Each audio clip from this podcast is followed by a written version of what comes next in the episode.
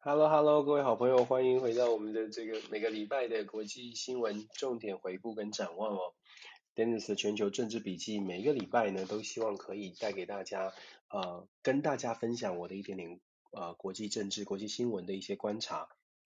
这个礼拜还是一样，蛮多的事情可以跟大家聊的。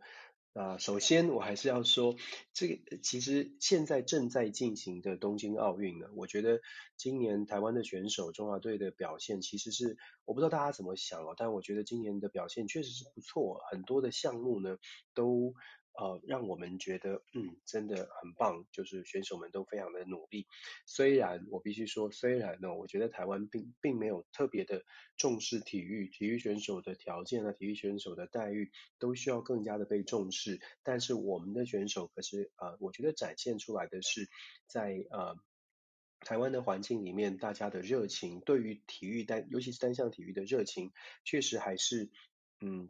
推动这些选手有继续努力的动力。那我觉得在制度上面，或许我们大家可以来思考，也许更多的朋友一起来支持体育活动，会对未来的台湾体育有很大的帮助。所以一起来加油吧，让体育不会变成只是四年一次的这个呃热情哦。希望这个热情可以延续。我还蛮期待看到台湾的这个嗯不同世代，尤其是年轻朋友在。追逐体育的梦想的时候，可以更加的顺利一点。那可能在我在美国的一些想法吧，因为美国的运动产业非常的蓬勃，所以小朋友在学体育的时候，他不会在在家里被说，嗯，你可能将来没有没有出路，将来没有没有呃事业，没有工作。反而相反的，在美国学体育的孩子，如果他表现不错的话，还蛮受鼓励的，因为每一个层次，国中、高中一直上去，都有一定的。呃，路径，然后也有一定的发展，家长呢也也是会鼓励的，因为不会觉得未来是没有没有前途哦，所以我觉得这个部分可能是全台湾的朋友可能一起一起来努力吧，对，我们一起来改变这种社会文化。我希望我说大声一些，因为有一些朋友建议我的声音可以更大，我的声音好像录录出来比较小，所以我们来试试看调整，这个也是要克服的一个技术障碍。好。讲完体育呢，我们来讲比较硬的话题了。这个礼拜发生了哪些事情呢？还是以我们的啊，从亚洲开始说。这个星期，如果大家有看国际新闻的话，大概都会看见这个新闻，就是呃，中国的外长王毅，中国的外交部长王毅见了塔利班，见了塔利班的代表巴拉达尔。这个消息为什么被国际关注呢？因为我们知道阿拉呃。这个巴拉达尔他是塔利班的这个第二号领导人，虽然他是实职的领导人，他主要是负责所谓的对外工作、外交工作。那他他负责外交工作，那我们就说塔利班现在在做外交工作，这个是第一个可以讲的事情。就是说塔利班现在因为在阿富汗国内已经占据了大概超过百分之十的这个乡镇哦，虽然很多的城市大概还在阿富汗的控制当中，可是因为塔利班已经占据了蛮大的一呃一个呃阿富汗蛮大的呃领土，所以塔利班最近尤其是这一个月以来，他们发动了外交战，所谓的发动。外交战是指塔利班基本上是以未来的政权呃为呃自居，然后呢开始在对包括了俄罗斯啦，包括了呃中国啦，包括了附近，包括甚至是土耳其哦，都派出这样的一个代表团去做一些交涉，去做讨论，然后希望这些国家都不要太介入阿富汗的事务，希望他们愿意让阿富汗来好好的处理自己的内部的事务。当然，塔利班现在的想法或者是塔利班的自信。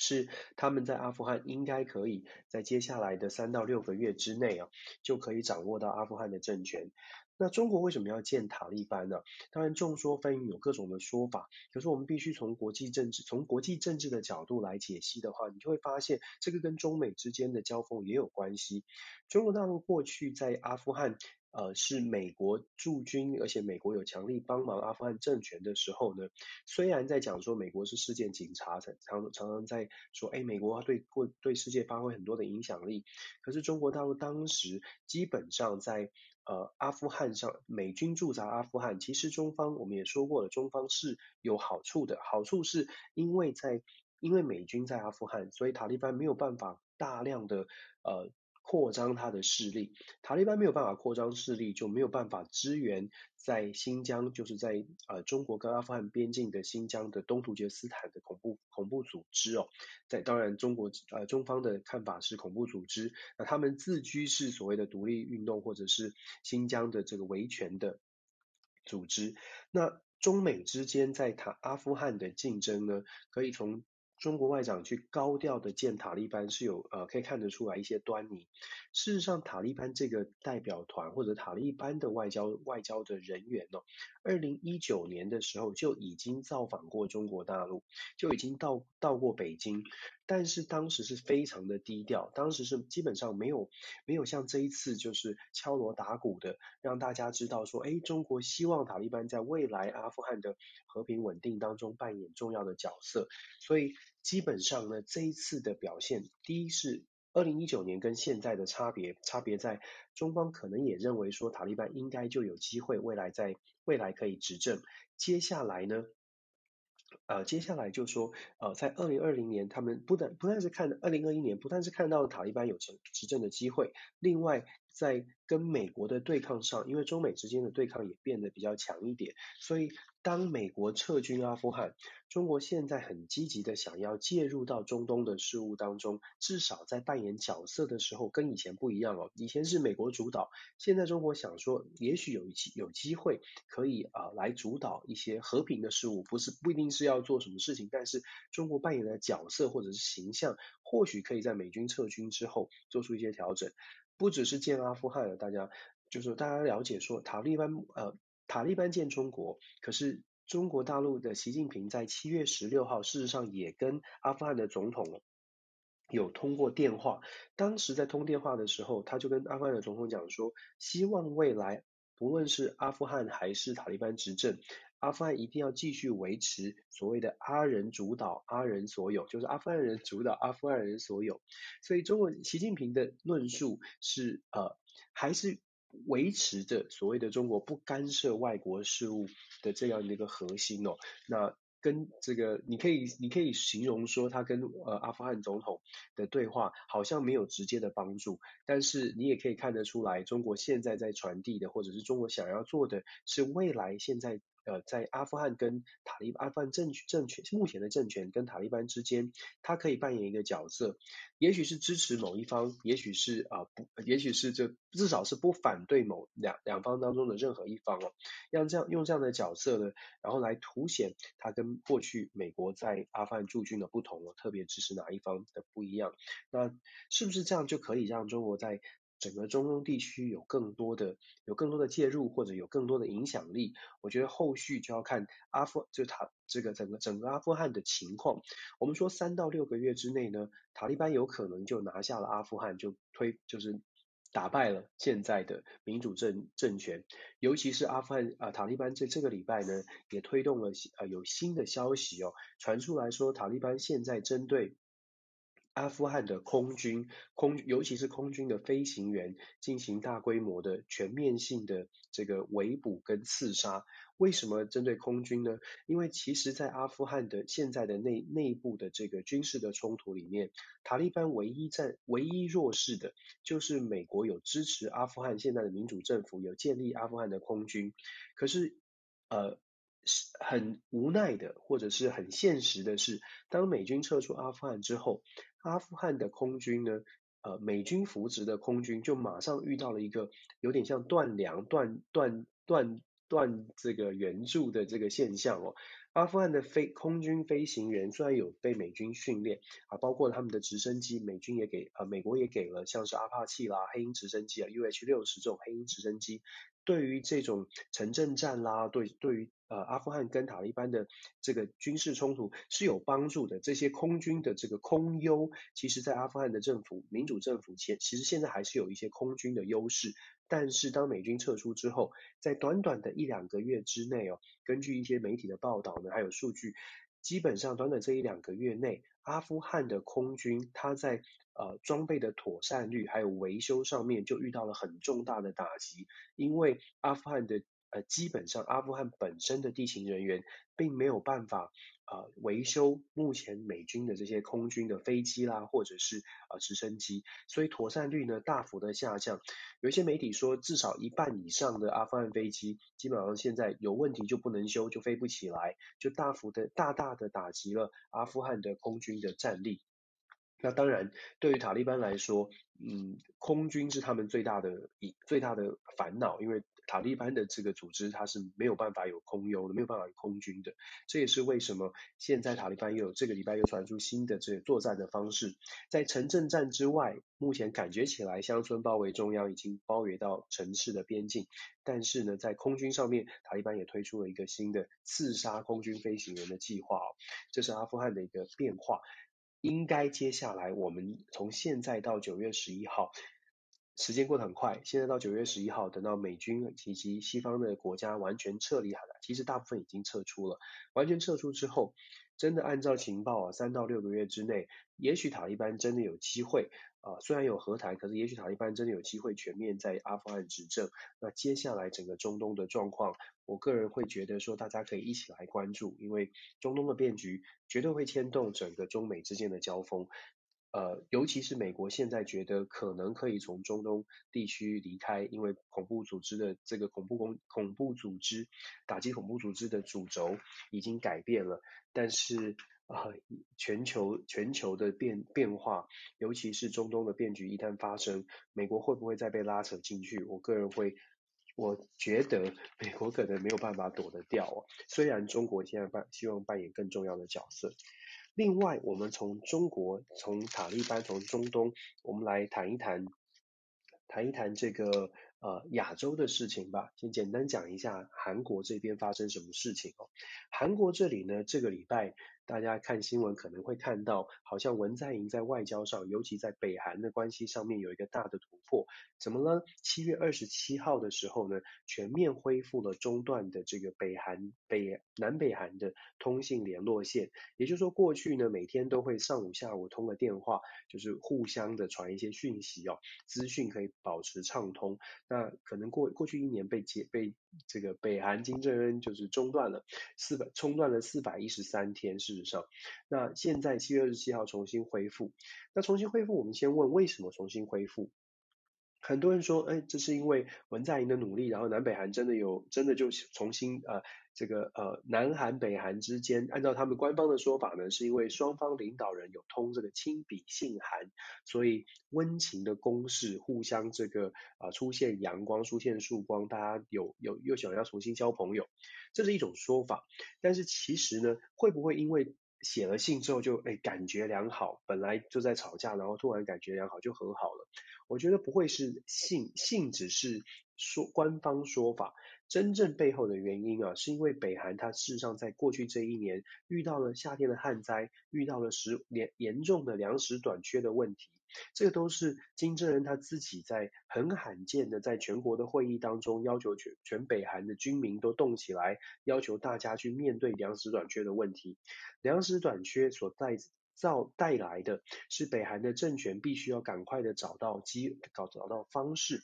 来救来帮助呃北韩的人民哦。那我们知道对北韩来说。真的可以帮助，立即帮助，而且有显著影响的，就是中国跟美国这两这两大强权。那中美之间现在在竞争，中国不愿意。任意的随便你就跳进去来来来协助北韩，虽然口头上面是说要协助，可是目前看起来也不愿意马上的跳进去。那美国呢？事实上对于北韩的关系现在也是静观其变，因为美对美国来说，它不急，他不急着要处理北韩问题，现在有更大的像中国的问题啊，还有俄罗斯的问题在挡在前面，有更急的问题要处理，所以北韩问题他会搁置。那希望说透过北呃跟南韩的合作，跟日本的合作，再来再来讨论怎么处理北韩。可是对北韩来说，如果你是金正恩，基本上你的呃。我们不，我们不知道是不是民不聊生，但是以北韩的这种政治氛围、政治的结构，你要让让领导人像神一样的领导人公开的去说，大家要大家要共体时间，大家一起卷起袖子来努力。事实上，它就反映的就就已经可能情况是严重的五倍、十倍。那虽然在北韩的问题上面，大家好像北韩没有 COVID 的疫情，可是其实我们也不知道，因为如果没有 COVID 的话，北韩就不会希望俄罗斯去捐赠疫苗给口给北韩哦，所以太多的消息在北韩我们不太能够确定。可是透过这个全面的通恢复通信的联络线。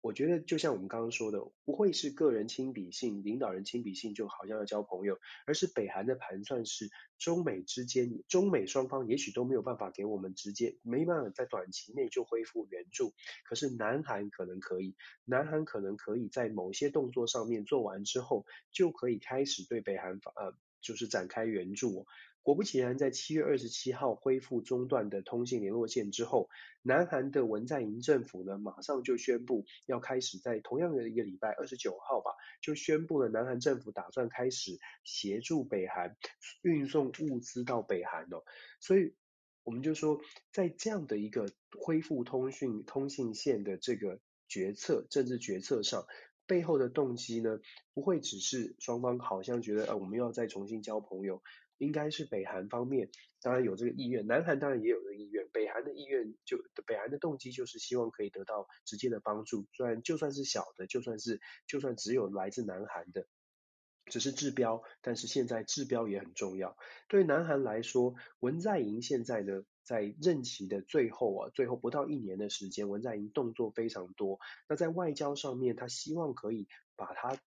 心思心心念念的北韩议题、南北韩的问题呢，可以好好来处理。那为什么要做这样的事情？我们知道南北韩问题，事实上在北韩、在南韩是一个呃是一个重要的政策。就算它不是第一重要，现在在在北韩、在南韩最关键的政策啊，有几个几个重要的政策，总几个重要的政治议题。南不动产，南韩的呃。收入不平均，财阀问题，我们大家可能大家有听过，我们之前有说过这个，呃呃叫《寄生上流》这部电影，其实反映出来南南韩其实有蛮严重的呃财阀蛮蛮严重的收入不平均的问题，这个是南韩的一个政治问题当之一，民众关注的议题之一，不动产房地房房房子房价非常高的问题。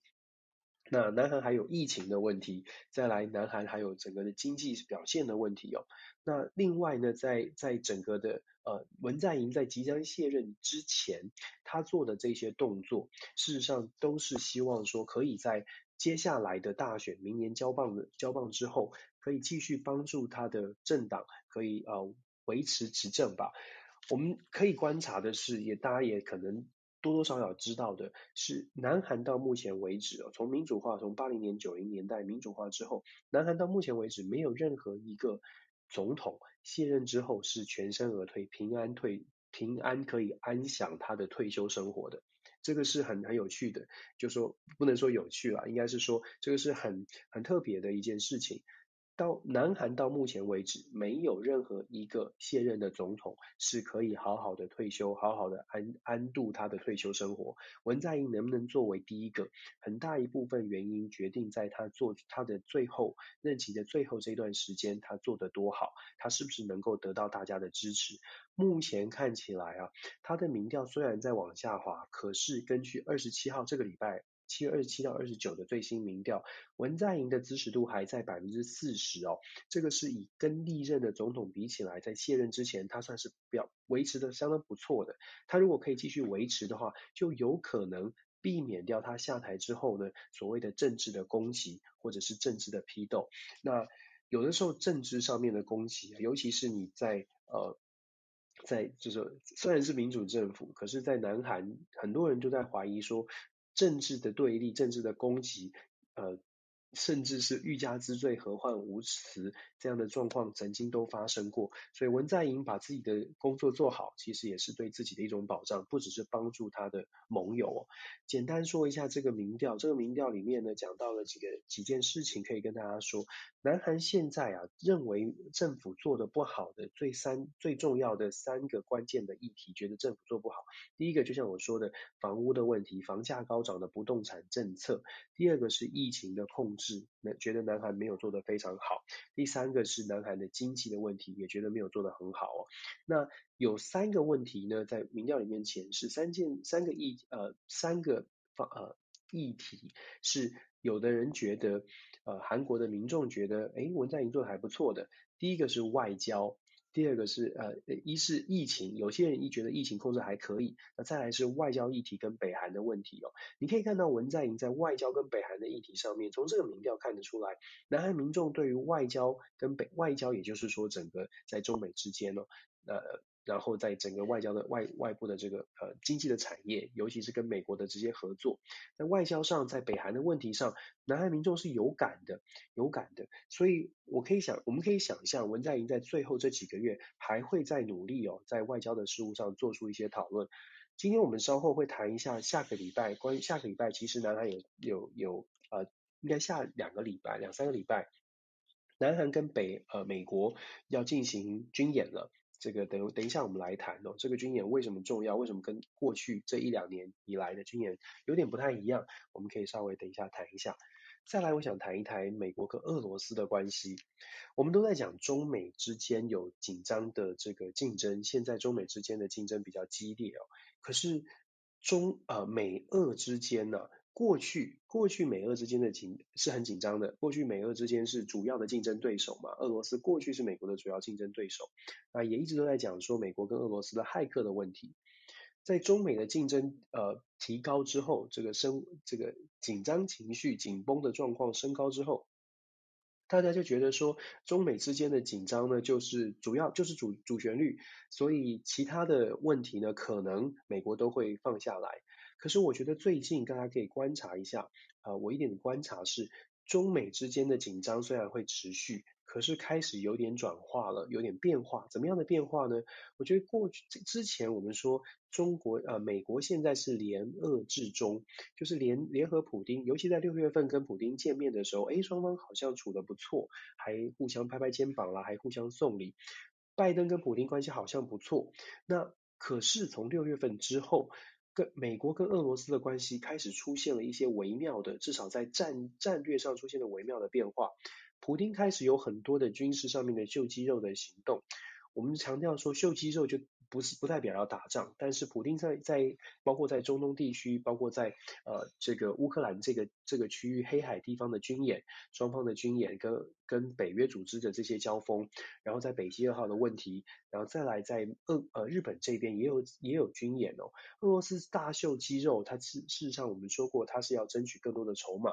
对于美国来说呢，如果你只是军演的话，我想美国不会有太大的动作。可是美国司法部在这个礼拜，他再次的确认，而且是非常强硬的确认了俄罗斯的骇客攻击。这个礼拜宣布什么？七月三十号的时候，美国司法部一个报告，他说从五月七号到十二月二十七号呢，俄罗斯有百分之八十的这个呃呃 Microsoft 的这些邮件是被骇客进入的，被骇入。那其中呢，绝大多数是跟俄罗斯有关。在这份报告里面，他就讲说，俄罗斯是背后的主导人哦。那我觉得丢出这样的讯息或丢出这样的资讯呢，某种程度是在呃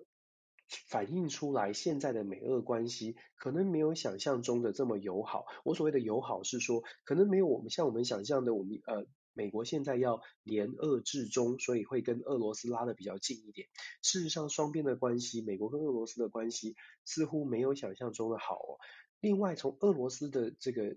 做出的决定，这个礼拜俄罗斯做出什么决定呢？俄罗斯之前其实在四月的时候就已经有跟美国通告，美国说在俄罗在驻俄罗斯的美国大使馆里面，俄罗斯要禁止美国大使馆再聘用俄罗斯的员工。那四月份这个消息并没有斩钉截铁的讲说你马上要做，或者也没有说我会不会重新来考虑。可是这个礼拜，普丁下令，克里姆林宫就下令说八月一号。到八月一号为止呢，美国驻俄罗斯的大使馆不能再有任何的这个呃俄罗斯的员工。大家可以听听看，就是说如果俄罗斯禁止美国聘用聘用员工，美国在俄罗斯驻俄罗斯大使馆很多的雇员、很多的文职人员，事实上他们聘了超过一百五十位。那根据媒体的报道呢，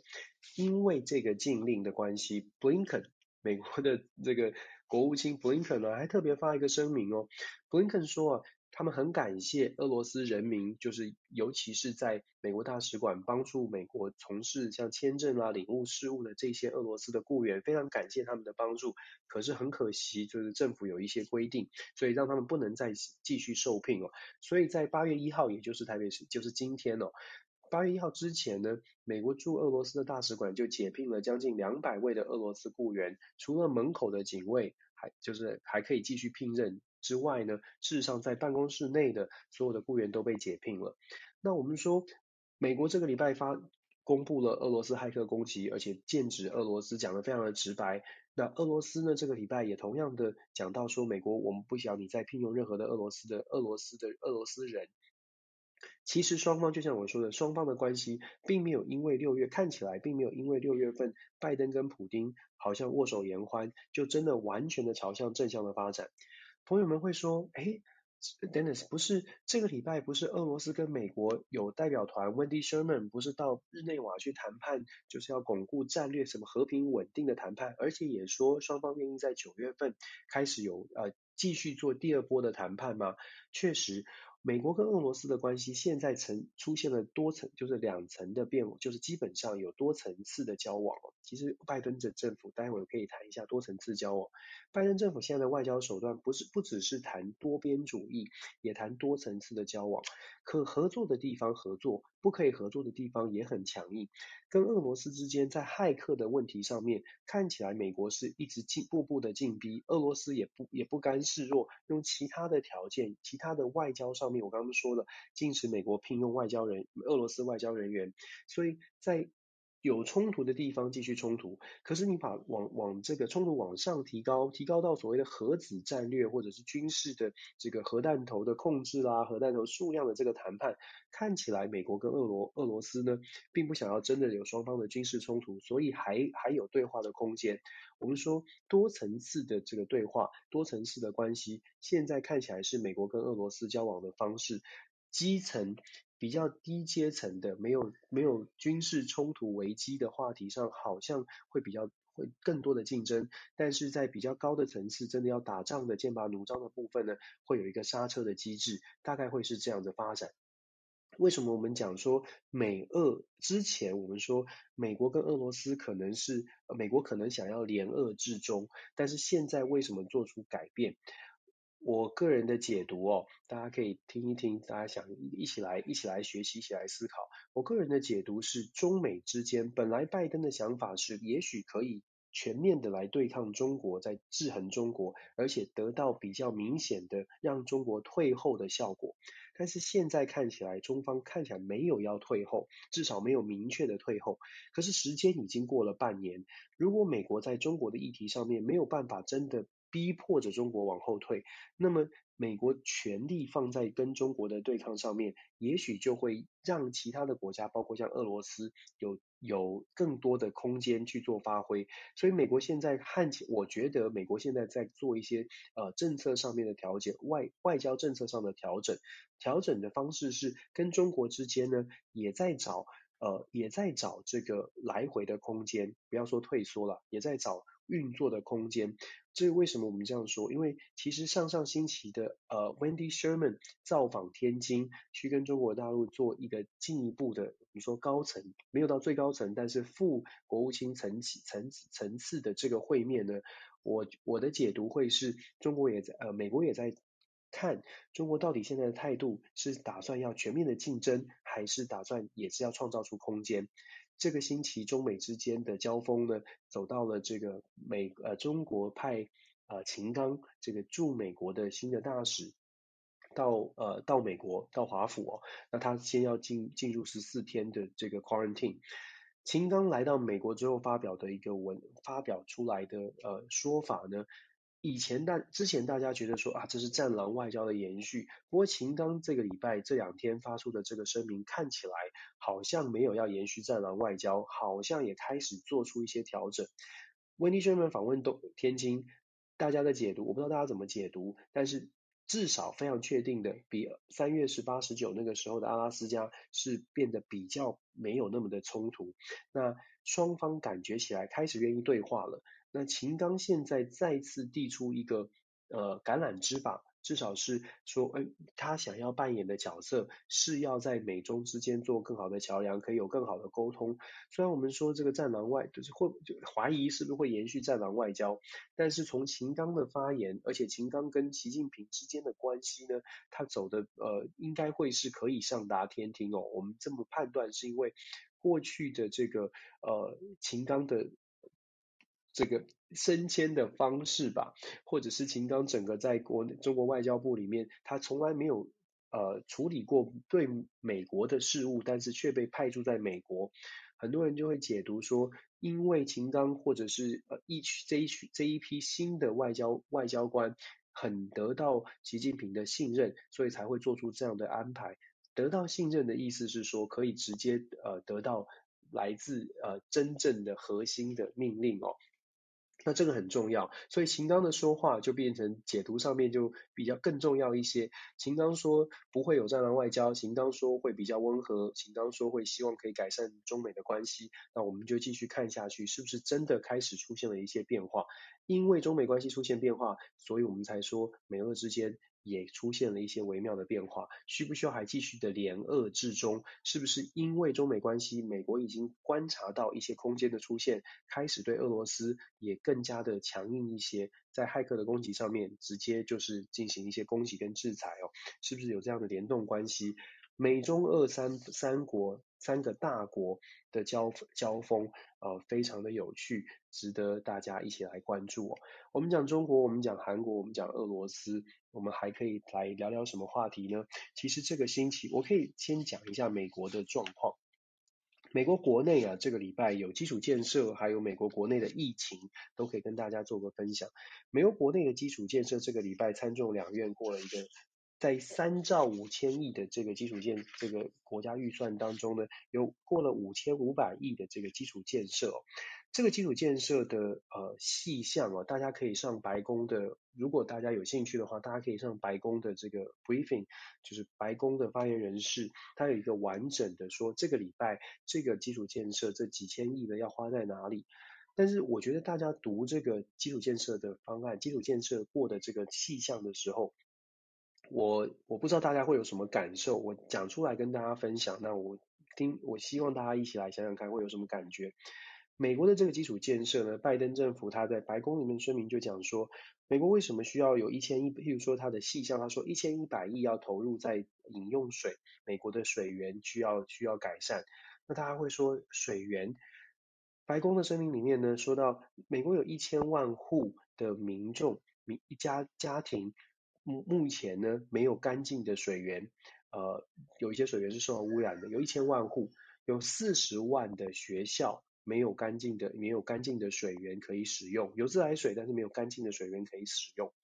在台湾或者是在在很多地方，我们大概很难想象美国有有这样的情况哦。如果不是白宫自己讲出来，大家可能会说，美国应该应该很不错，美国很先进哦。可是我们看到。白宫自己说出来这句话，然后讲到说美国的基础建设需要需要大量的建设去把水源去改善，您，我们就可以想说，嗯，这个呃现在的美国也许真如同拜登所说的，呃需要很多很多的资源投入在美国的国内，这也是我们一直在我我一直在分享的，就是当我们在看美国的时候。也许我们稍微看一下美国现在的里面的状况。我们在台湾有的时候看到的新闻是看到，比如说美国有就就把美国的一些微呃呃美国的一些消息哦，就大概就带过，大家没有感受。譬如说美国有枪，就又可能哪一天又发生了枪击案啦，美国又发生了族群的冲突啦。对于台湾的朋友来说，这很遥远。因为我们通常只关心对于美国的新闻，我们通常只关心中美的竞争，我们通常只关心第七舰队是不是是不是开过了台海，是不是支持台湾。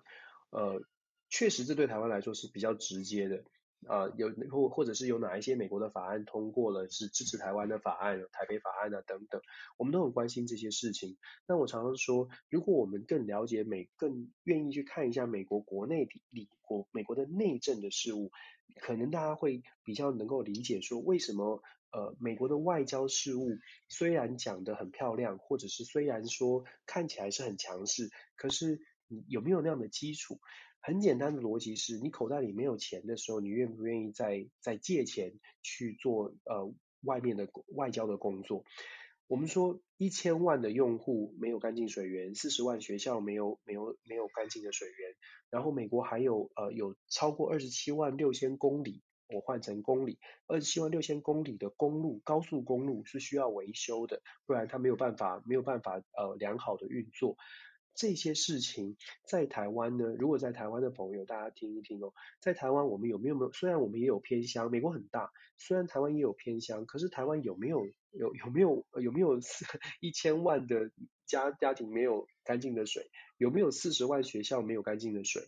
那你就可以想象这个问题很严重。那美国需要这么多的钱做这样的做这样的事情。我我这也是为什么大家有时候听我分享会说，哎，Dennis 老师好像你不是你不是这么的相信美国会为台湾做很多的事情。我应该是说我很期待美国做更多的事情，但是因为我们看见了美国。基础建设真的出去开车也会遇到，然后我自己教的学生，呃，也真的是没有钱，真的是没有办法好好的生活。所以你看到这样的美国，我相信大家会跟我应该看到这样的美国，应该都会有跟我一样的感受哦。当你看到基础建设在处理的问题，居然是。桥梁居然是道路，居然是水源，居然是网络，呃，网络的这个讯号，你就会想说，嗯，这个跟我们想象的美国不太一样。那如果是这样，那美国到底有多少的力量可以投入在对外对外部的事物？再来，再讲到美国内部。美国现在呢，Delta 的病毒其实 Delta 的这个呃疫情呢，其实是很严重。虽然很少人关注，但台湾可能没有关注到。可是我跟各跟跟各位分享的是，在美国的南方州呢，Delta 的疫情现在是可不敢说是呃控制不住，但是确实是暴增哦。像我们在像我所在的德州。每一天的确诊人数又回到了之前的一呃，天天都破万。那佛罗里达州呢，很有趣哦，共和党的州长不喜不想要把这个不想要天天报数据，所以他说一个礼拜公布一次。那结果这个礼拜公布多少呢？这个礼拜十一万多。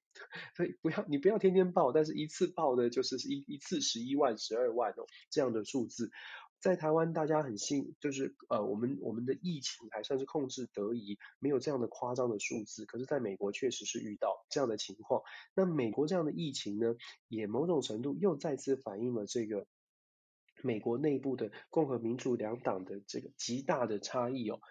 有一个今这个礼拜有个新闻，阿拉巴马州呃阿拉巴马州呃大学的医学院一个知名的教授，他在他在这个呃。接受媒体访问的时候呢，他说现在啊，美国不但要面对疫情 Delta 疫情的这个冲击，而且还有另外一种认知作战。怎么样的认知作战呢？他说他自己就接到接受接到所谓的记者的访问，这个记者就不断的在希望他可以证实说 Delta 病毒是真的，COVID 整件事情是真的。我我知道大家有些听的可能会觉得匪夷所思，什么叫做 Delta 是真的，COVID 是真的？在美国，确实有人觉得这所谓的新冠疫情，所谓的 COVID-19，所谓的所谓的这个 Delta 病毒，我所谓所谓是说，他们不觉得这是真实发生的事情。他们到目前为止呢，包括我自己的学生哦，都有人觉得这全部都是拜登跟民主党的阴谋。我我知道大家觉得很夸张，但是。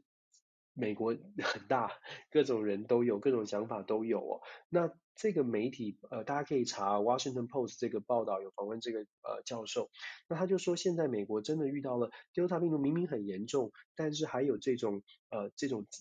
错误的资讯，还是继续在流窜，而且还在强调说这个疫情是假的，没有，这全部都是政治的考量。其实我们在去年哦，我自己在学校里面跟大家分享，自己在学校里面。就有教授说，就有教授跟大家，呃，也也不能算是半开玩笑，我觉得他非常认真。有教授说，十一月六号选举完，COVID 就会消失，真的是这样说。他们真的是，真的有人，我我都不敢相信，说大学的教授真的喊出来说，相信我，十一月六号之后，COVID 就不见了，因为这是政治的议题，所以。你这个这个就再次反映出美国国内内部哦，真的有很大的分歧。我我们分析看美国的政治，尤其是在美国看美国的国国内的政治的一些纷纷扰扰，会让你呃跟大家分享之后，大家一起来思考。当你看到美国内部这种纷扰，包括连连 COVID 都觉得它是一个政治话题，然后在很多的议题上面呢。共和党跟民主党是极为的分裂，极极为的这个分歧。我真的会怀疑，或者是朋友们也许也会跟我一样有一样的怀疑，就是你会怀疑说，这样的一个呃美国内部的政治，我们不是唱唱衰美国，而是你怀怀疑说，这样的美国的内部政治真的有可能在某一些的议题上，尤其是对外的议题上，全面的合作吗？全面的就是同心同德吗？我我不知道，我我希望我希望这个呃。我希望美国就是对外的事务可以更加的这个呃有明确的方向哦，我我觉得这个是这个是美国内部的挑战，可是美国偏偏美国的内部的事情通常都会影响到外部哦，所以这个可以跟大家做一个分享。这个礼拜啊，其实啊、呃、除了俄罗斯、美国，除了中国、美国之外呢，事实上呃当然我知道奥运大家都很关注。但我还要讲说，这个礼拜还有一些其他的小的地方、小的事情，可能在台湾没有特别注意到的。譬如说，譬如说，呃，我们就继续讲，连续美国、美中、美中之间，我也许也许有朋友听到我分析过，我觉得美中之间现在看起来呢，在呃，希望在外交上面可以有一些空间，可以有一些谈判。可是拜登政府在内部的这个建制，也就是人事的安排上面，他有把这个很多的。部门把它军事化，把它武装化。这个礼拜的人事任命案当中呢，有一个关键的职务，我自己有注意到的是，呃，有一个叫做 C. R. Candler，Candler 这个人，这个律师哦，前联邦检察官，他被任命为商务部的助理助理部长，呃呃呃，Assistant Secretary。商务部的助理部长，这是一个什么样的工作呢？他被任命的这个部长要负责的是美国的出口业务，就是出进出口业务的出口的部分。那大家知道，进出口部分很多是跟中国有连结的。中国跟美国之间的目前的贸易额，中美的贸易额占美国全部对外贸易额的百分之十八到百分之二十。所以，当他任命一个呃检察官，检察过去的前检察官来做这个出口贸易，呃。的主管出口贸易的助理部长的时候呢，就引发了一些关注。为什么关注呢？因为 Sia Kendler 呃 Ken 呃，Candler 是谁？Sia Kendler 是当呃之前呢、在华为的事件还有中兴事件的时候，美国科技战的时候呢，他去起诉孟晚舟，就是由他起诉，而且由他非常非常强硬的认为美中之间在科技上面，中国中方呢呃拿了非常多，或者是。占了非常多在呃专利权啦或者智慧财产权上面的便宜，所以 Sia Kendler 的立场，当时他在起诉孟晚舟的时候，他的立场上面就讲得非常清楚哦，就是中国正在正在 take advantage 在美国的这种开放的开放的资源呃的情况之下，所以拜登把这样的人放进了，我不能说不应该说这样的人好像很负面哦，拜登把这样的一个人事案哦安排是一个。对于中国的态度是非常明确的，就是希望靠着法律啊，透过法律战，透过规则制定规则来制约中国的一个一个想法的呃检察官放在这个位置上，你可以想象现在的商务部，它不会像以前只讲商业、只讲企业的交流，而是会有更多在法律战，尤其是贸易战当中的贸易战当中的法律角度呢，会有更强硬的呃对中的制度哦。那不只是 Sia Kendler。拜登事实上在 Sia Kendler 上面还安排了一个顶头上司，是商务部的副部长。商务部的副部长呢，他他派了这个呃 Alan Estevez。Alan Estevez 他本来是美国五角大厦，就是国防部国防部里面负责军事采购的人哦，军事采购的这个助理部长，就是呃主管主主管。那他把这个 Alan Estevez 放在副部长，然后下面再设一个助理部长，两个人都是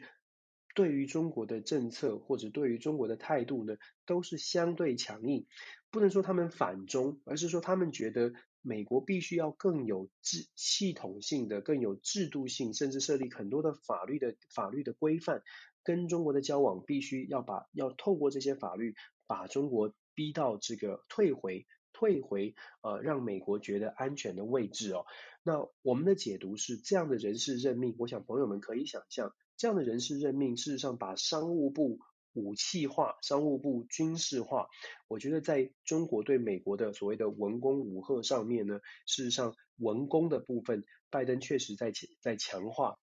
呃，所谓贸易战啦、科技战在文的部分呢，应该是会越来越强悍。那虽然说中美之间呢，我们一直在强调，我我不觉得中美之间有任何意图想要进行真正的军事的对抗，但是有的时候啊，这个双方的感受或者双方的态度呢，会有是慢慢堆叠的。我们只能说，希望新的这个驻呃驻美呃驻中驻美国大使，像秦刚啦，或者是呃中方的这些中美之间的高层，在对在外交的呃智慧上面，有更多的这个呃 有更多的交流的机会吧。真的如同他们所说的，中美之间可以可以呃紧张的关系，可可能可以做一些改变。有的朋友会觉得。中美之间越竞争，也许台湾越安全。呃，但我会觉得可以大家一起来想一想，中美之间越竞争，到底是不是台湾越安全？其实台湾得到的支持绝对不会。呃，基本上不会不会改变的。台湾在美国这边，事实上已经改变了非常多。就是美方对于台湾的支持，或者是对于台海稳定这些部分呢，都是真的是非常确定的一一些承诺。因为对美国来说，这是符合美国国家利益的。可是符合美国国家利益的部分，其实也包括了维持一个中国的原则。我知道很多朋友会觉得，你这个这个为为什么这个一定可以突破？可是我们到目前为止啊，美国的官方。其实包括 Kurt Campbell 啦，包括我们之前有分析过，包括 Kurt Campbell，包括包括 Jack Sullivan，包括 Blinken，虽然他们都很了解台湾，而且也非常支持台湾，跟台湾也保持很友好的关系，可是，在整个美国国家利益的考量上面，他必须要做出一些呃决定。那这个决定就是，目前中美关系还是在一个中国的原则之下，战略模糊的呃操作之下，对于美国的利益是最好的。所以我觉得在台湾，我们也可以啊、呃、更加冷静看待这些事情，然后中美之间的关系，我们了解发生什么事情，比很情绪性的觉得，哎，我们要我们希望他们对抗来得更好一些。再来七月份，七月。这个礼拜啊，其实美国跟印尼啊，美国对东南亚地区也是这个礼拜的一个关键哦。这个礼拜呢，美国对东南亚地区国国防部长 Lloyd Austin 去访问了东南亚，去到新加坡，去到这个呃呃呃，去完新加坡之后去越南。基本上呢，美国现在对东南亚地区有加强加强合作的一个趋势哦。东南亚地区当然我们知道离中国大陆比较近。过去东南亚地区的东南亚国协跟中国的关系是比较，真的是比较接近哦。而且中东南亚国家一直强调的所谓的不干涉他国内政的一个核心的原则，事实上也符合了，也比较符合中国的一个外交的政策。因为所谓的不干预他国内政，原因是因为是东南亚的国家有太多的分歧，没有办法很难走完全走在一起。再加上东南亚国家它在经济发展的层次上面。其实差距蛮大的，大家可以想象，东南亚国协里面有新加坡，有这样的新加坡这样的国家，有发展的还不错的，像是呃好一点的菲律宾啊、马来西亚这些国家，但是也有像缅甸，像是呃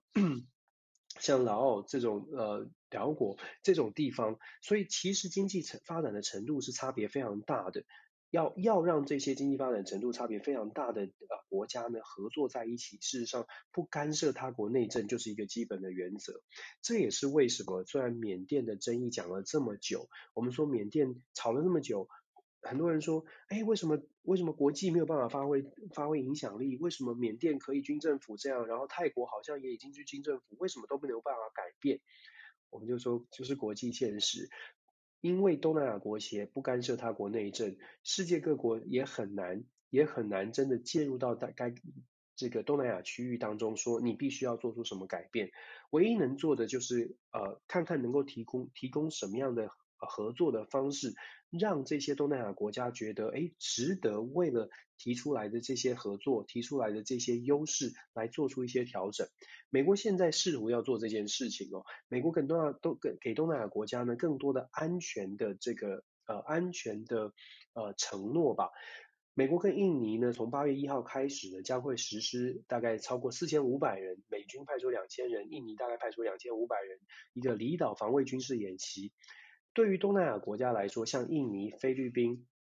越南这些国家，或许跟在美中之间都想要保持中间的角色，甚至是稍微靠向中国一点。原因是因为中国比较近，呃，原因也是因为美国在过去呃从奥巴马时期甚至到川普时期。并没有真的让这些东南亚国家觉得，哎，你们中美的竞争当中，你会愿意去帮助东南亚国家？如果我选边站的话，你美国有没有给更多的承诺？现在的拜登政府看起来愿意给更多的承诺，但是要有实际的行动来做支撑哦。那所谓的实际行动，就是像我们刚刚说的，有没有更多的军事的演习？有没有更多的呃海这个？船舰的巡弋，这些都会影响东南亚国家的感受，尤其在中国的崛起，有这这几年，最近最近这一段时间，中国的崛起之后呢，其实有很多的东南亚国家之前可能觉得，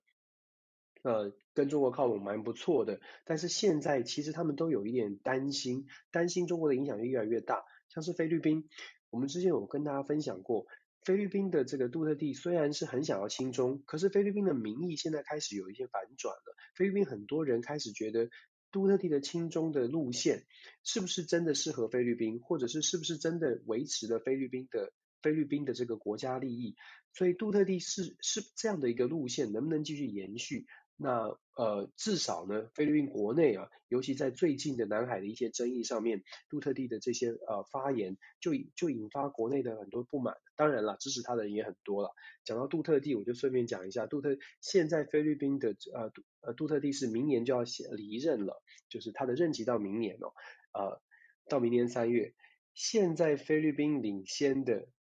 大家都很难想象说，菲律宾现在总统候选人呢、有有意有可能成为呃竞争下一任总统的候选人里面，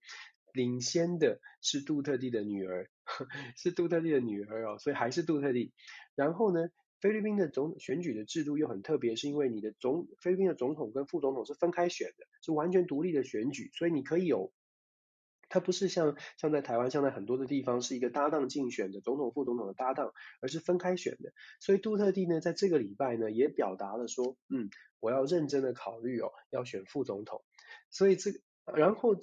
表达这样意意愿之后呢，杜特地杜特地就是两杜特双杜特地的妇女组合，就在在民调当中居然是领先的，居然是在菲律宾是领先的，所以。虽然我们说啊，民意对于杜特地的亲中路线有一些不满呢，可是，在菲律宾呃的政政治的情况之下，看起来中国中国的议题并并不是一个菲律宾人的一个关键的议题。对菲律宾人来说呢，可能啊经济的问题或者是。反这个毒害的问题可能还是更严重一些哦。我自己有一些菲律宾的学生，他们就讲说，他们支持杜特地，你也会觉得很好奇啊，就是说为什么年轻人支持杜特地呢？好像我们看起来，我们在媒体上面看到，好像杜特地是很疯狂的，代表的是什么？呃呃，直接斩首这些毒枭哦。可是我的学生告诉我，在他的家乡哦。毒枭是非常嚣张，而且呢，这个黑帮毒枭啊，这些这些人很坏，也伤害到他们的家人，所以好不容易有一个人真的是对这些人大开杀戒，所以他们觉得可能已经压抑很久，他们觉得说，嗯，这样这样的做法呢，是他们想要看见的，所以杜特地杜特地的组合会不会真的？真的成为菲律宾的下一任的正副总统，我觉得这个很值得观察哦。如果是如果这样的呃组合成真，真的在明年的三月之后，仍然是杜特地杜特地的主。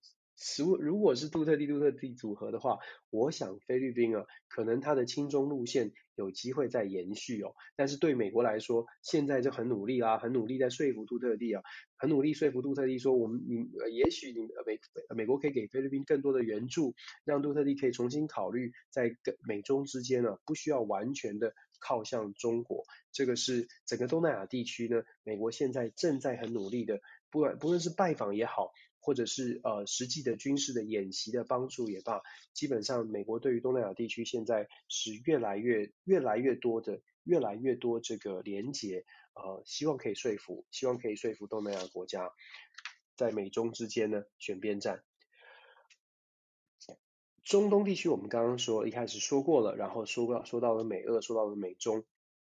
我想稍微的这个带一下，这呃这个礼拜也是这个礼拜的消息是太平洋论坛，太平洋岛国论坛哦。有一些朋友听到呃听我讲过太平洋岛国论坛的消息，太平洋岛国论坛呢，事实上这个礼拜有一个有一个大会，在七月二十八号的时候，太平洋岛国论坛最近啊有一些争议，是因为秘书长的人选的争议。太平洋岛国论坛的秘书长通常都是由三大岛群的人呃政治人物出来接出任，结果这次出来了一个呃来自库克群岛的这个秘书长，让大家觉得很不满。那太平洋群太平洋岛国论坛呢，它其实相对来说并不是一个。很大的国际组织也没有那么多的媒体的能见度，总共这个太平洋岛国论坛十几个国家，虽然说是十几个国家，可是它人口数是三千九百万左右。那三千九百万里面呢，绝大部分大概 有不知道有多少成，但是极大的比例呢，就是纽西兰跟澳洲就占了绝大的部分，剩下的这些小国，包括了帛琉啦、呃马绍尔群岛等等，台湾的邦交国。包括这些国家，可是他们人都非常的少，所以整个太平洋岛国论坛呢，过去得到的这个呃呃关注度不是很高。可是太平洋岛国论坛它有一个呃，它有它的天然的资源、海洋的资源，可能还有石油的能能源的资源。再来，太平洋岛国论坛，尤其在中美竞争之下，太平洋岛国这些岛国啊，他们在战略地位上，大家把地图拿出来看，就会知道太平洋岛国其实在在中美之间了。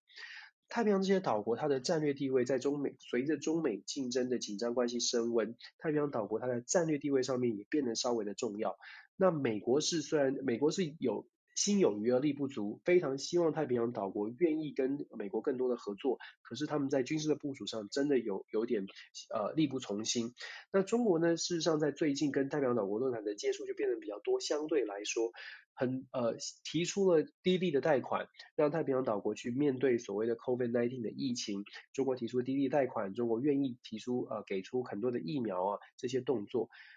有人就开始解读说，太平洋岛国论坛现在出现了一些变化，就是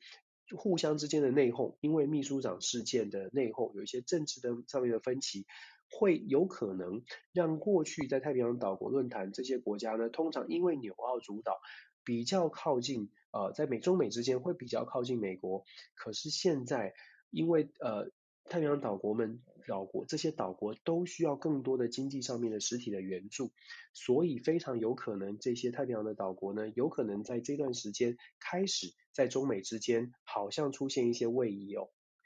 美国国务卿布林肯特别强调。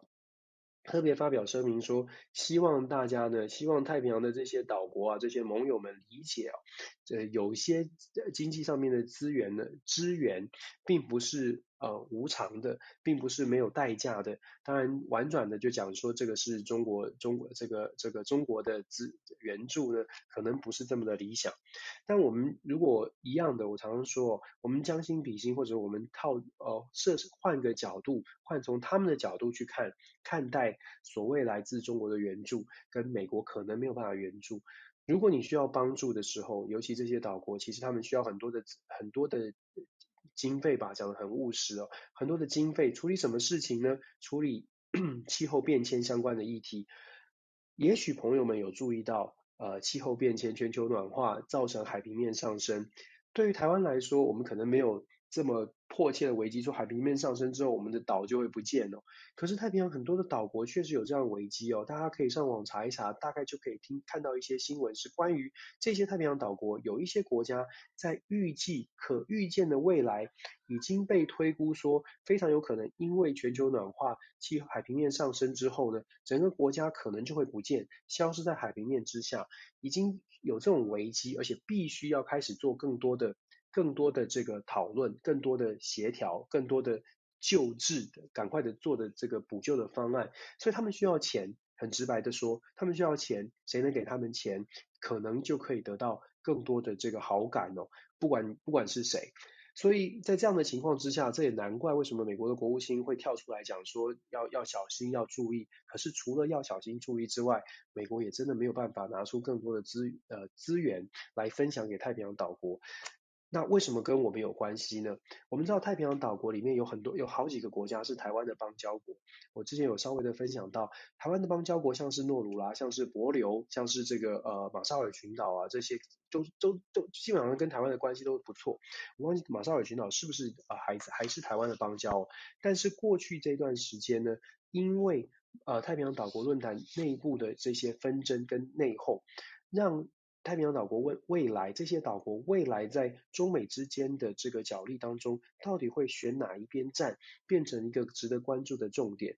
现在讲可能太早，目前还没有得到任何的媒体关注。可是我们先跟大家说，因为现在太平洋岛国已经遇到了这些内部的呃国家之间的政治的分歧，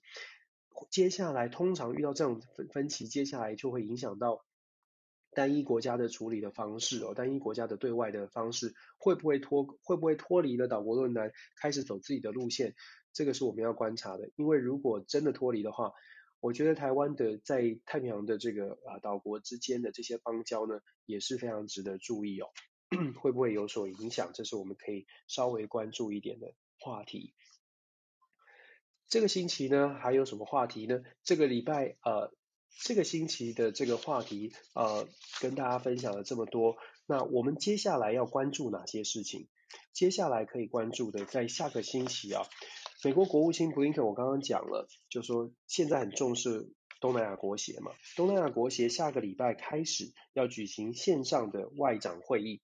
过去这几年呢，美国通常呃很比较少。呃，由国务卿亲自出席东南亚国协的这些会议，尤其是外长的这种高峰会，常常都是派副国务卿，甚至比较资浅的官员，就是代表出席。但是今年不太一样，国务卿布林肯已经确定他会自己出席，他会自己呃亲自参与，而且是五天的会议，国务卿会参与哦。那代表什么意思呢？就像我们说的，基本上啊，他们所要传达的意念就是美国对于东南亚国家的重视。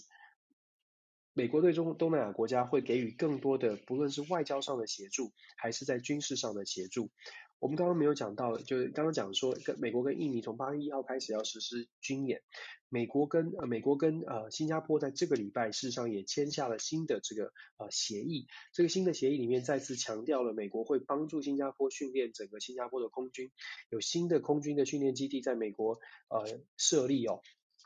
呃，事实上，它就是在呈现美国对东南亚国家的一个呃支持。那接下来这个下个礼拜外长外长会议呢，事实上上个呃，如果大家有关注国际新闻的话，五月六月的时候啊，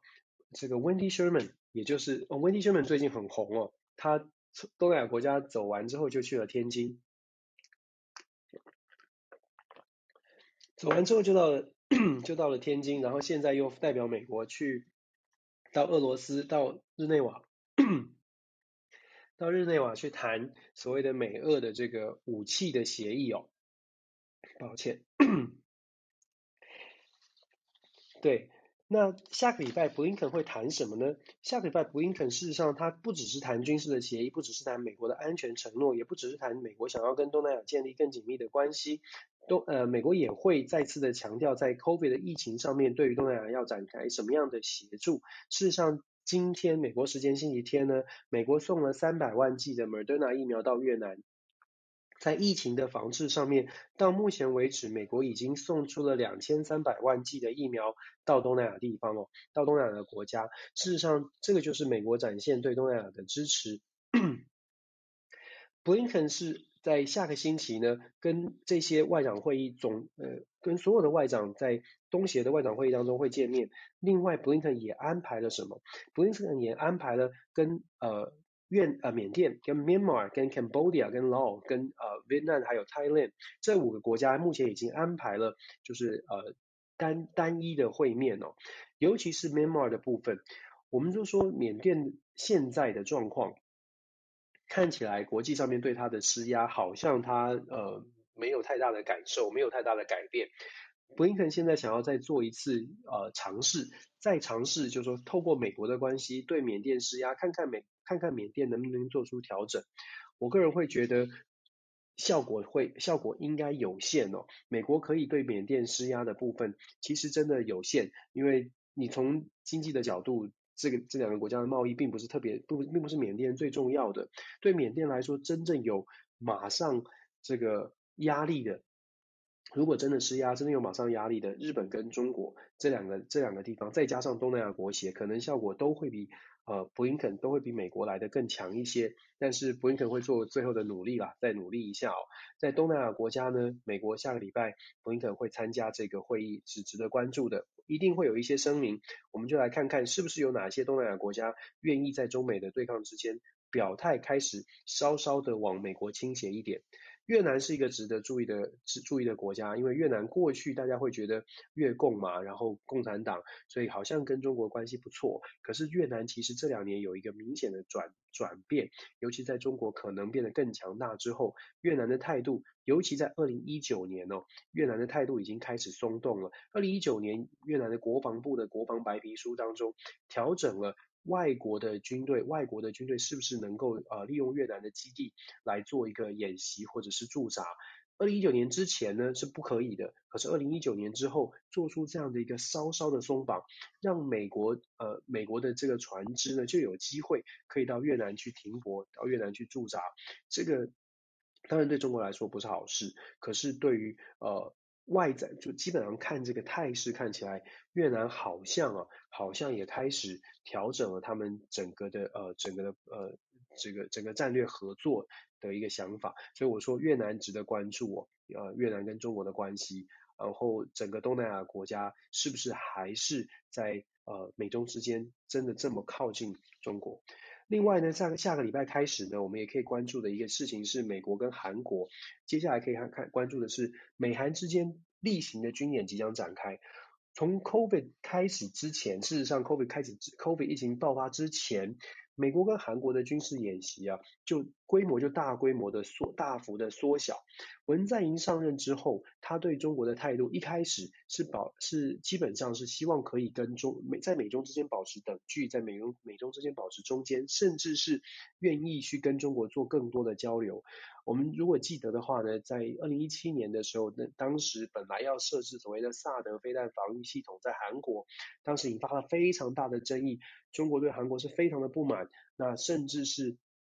把乐天集团赶出去，因为乐天是要捐萨德萨德土地啊，捐在韩国捐土地给萨德建制这个萨德飞弹防御系统的乐天集团就被中国赶出去了，因为这个乐天集团的事件，萨德飞弹防御系统的事件呢。让文在寅当时呢提出了这个三不，基本上就是不会跟美国不会建萨德，不会跟美国进紧密合作，也不会跟美国进行什么军事的军事的这个演习哦，在二零一七年做出这样的承诺，稍稍的去修补当时的中韩关系。我们知道韩国跟中国很近，他必须要去做这样的考量。那现在看起来呢，呃，二零一九年之后，更是在过去的这种呃驻韩美军的军演跟美国的军演呢，以前都是实兵操演，而且规模蛮大的。可是文在寅任内这几年，尤其是因为跟中国的关系，想要打好跟中国的关系，所以驻韩美军的军演的规模跟幅度，事实上是变小很多，甚至很多的这个军演的呃军演的项目呢，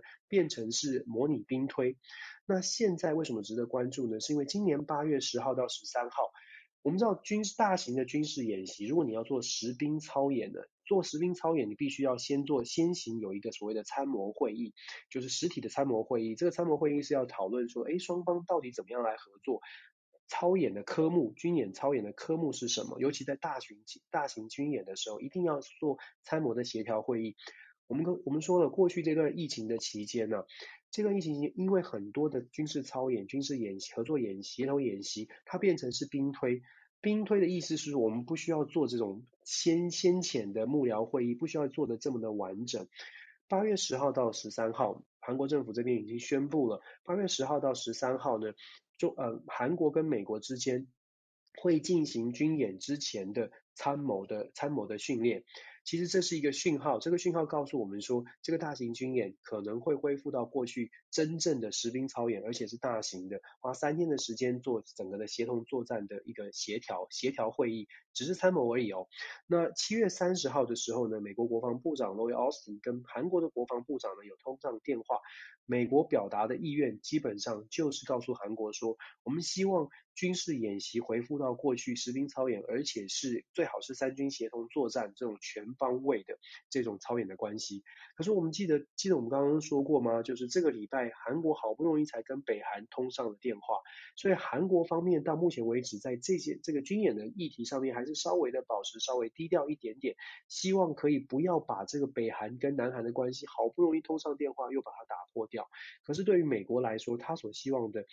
当然不是针对北韩而来，美国是希望说可以透过这样的军事演习，不论是在讯号上、政治的讯号上，要传递给中国知呃知道说，诶，美国在东东北亚地区，韩国跟日本这样的盟友呢，跟我们的关系很近哦。美日的军演最近非常的频繁，那现在是韩国了，美国想要 push 韩国加入，重新回到军演，重新回到实体军演的这个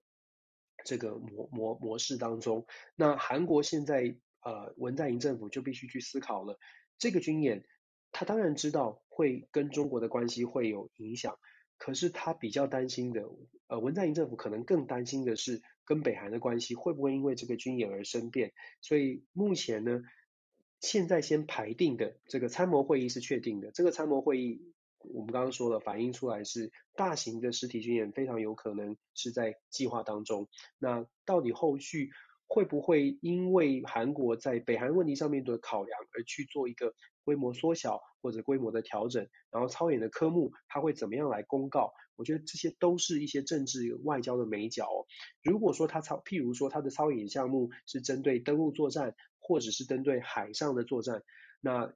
甚至是他把非常非常细节的科目去做一个公告，公告说我们就是针对某一个地区、某一个某一种类类型的这个军事合作来做操演。他传递出来的信息就要看说他传递给中国知道还是传递给北韩知道。那有些项目是针对北韩，有些项目是针对中国。我想双方呢在军事演习上面看起来是军演。其实是政治，其实是外交角力。这个是接下来呢，下周美国跟东南亚的关系，下周韩国、美国这个军演相关的新闻会怎么样？呃呃，报道出来都是我们可以关注的话题。可以跟大家预告一下，这个之后我们可以再讨论的话题之一呢，是在这个呃南美洲哦，南方共同市场事实上也出现了一些变化。南方共同市场呃叫做 Mercosur 呃。应该叫 Mercosur Mercosur 这个南方共同市场，大家也可以欢迎大家去先查一查，做一些这个预习啊，预习我们的准我们要讨论的话题，可能接下来这两个礼拜会有一些更更多的新闻出现。为什么呢？南方共同市场啊，现在在 COVID 的疫情当中，我们大家可能有听到巴西的疫情很严重哦。南方共同市场是由阿根廷、巴西、巴拉圭跟乌拉圭所组成的，当然主要主要是巴西跟阿根廷，乌拉圭跟巴拉圭其实相对来说它的。呃，它是它是比较小的规模，巴西跟阿根廷这这这两个主要的南方共同市场的主导的国家，现在受到疫情的影响哦，他们在疫情当中，他们经济受到蛮大的打击。那南方共同市场过去呢是采取非常非常保护的政策。保护主义，保护他们自己国内的自己这个区域里面的产业。可是现在看起来，在中美之间，就是在中美的交锋当中，他们自己所在呃南方共同市场，自己所在南方，看起来没有办法有一个突破，经济上面遇到很大的挫折嘛，没有办法突破。现在这个呃上个星期呢，南方共同市场开始有一些有一些讨论，有一些会议开始在展开哦。那尤其是巴西的总统，我们。有朋友可能知道，巴西总统是非常不相信 COVID 的，自己来确诊。巴西的总统开又在讲又在讲说，我们我南方共同市场必须要发挥影响力，南方共同市场可能要继续维持这种高关税来保护现在呃现在的这个这个呃南方共同市场这四个国家的国内的产业。可是阿根廷跟呃巴拉圭跟巴拉圭跟乌拉圭就认为说。如果继续再用这样保护主义，继续用高关税来保护自己的产业，可能会让南方共共同市场呢跌呃衰退的更更快速，所以有可能南方共同市场将来呃在不久的将来有可能会生变。生变的意思是这个组织还能不能继续都会是问题哦。所以呃。世界大事啊，很世界大事很多，然后我们常常讲说什么天下合久必分，分久必合。我们好像看到这种趋势，你好像看到有一些区域组织，像亚 ASEAN 东南亚国家，哎，好像组的还不错。呃，欧洲之前我们就说欧洲共同体，大家觉得会说欧洲都会走在一起，可是欧洲好像二十几个国家也各自有自己的盘算，是不是合久了又开始想要有各自各自有各自的好处，各自分分道扬镳？英国就首先脱欧了嘛，所以我们觉得看看整个国际关系，呃，你可以说它有趣，你也可以说它会令人紧张，呃，但重点是呃，在这种。我常常说，我崇拜金城武嘛，常常就说，世界越乱了，我们心越定。把事情看清楚之后呢，也许大家就会知道说，呃，这个世界会往哪个方向走。尤其在呃台湾啦，我们出自台湾哦，尤其在台湾，在看待两岸关系，在看待全球的变局的时候，呃，我们跳出来这个世界来看台湾，或许或许我们会比较清楚说，嗯，现在这个中美之间的情况是怎么样，两岸关系又会朝什么样的呃方向去发展。跳出来看，真的蛮重要的。也希望我们这个每个礼拜跟大家分享的这个时间呢，会让大家可以一起学习，不是向我学习，一起学习。所以我刚刚才说，准备一些题目，让大家先去思考。我们可以在听我说的时候呢，你也可以在心里面呃做一些思考，可以批判我，反正在你心里嘛，我也听不到。哦，开玩笑。希望大家一起学习，国际政治是很好玩的，国际政治跟我们生活是有关的。大概是这样的想法跟大家分享。每个礼拜的时间过很快，呃，我们一起来关注身边发生的事情，身边发生的国际事件。有兴趣的朋友欢迎关关注 Dennis 的全球政治笔记。我们每个礼拜天，台湾时间每个礼拜天的晚上十点钟。定期跟大家回顾每个礼拜发生的事情，还有呃预告接下来可能会有一些大事情，哪些大事会发生哦，跟大家分享我的想法。谢谢大家的收听。那 Podcast Dennis 的全球政治笔记，有兴趣的朋友也可以关注一下。感谢感谢，谢谢大家。周末。呃，周末结束了，下个星期大家都过，希望大家过得很愉快、很平安。那也希望在奥运的所有的选手，不管你支持什么项目，所有的选手都可以有好的表现。感谢大家，谢谢，拜拜，晚安，拜拜。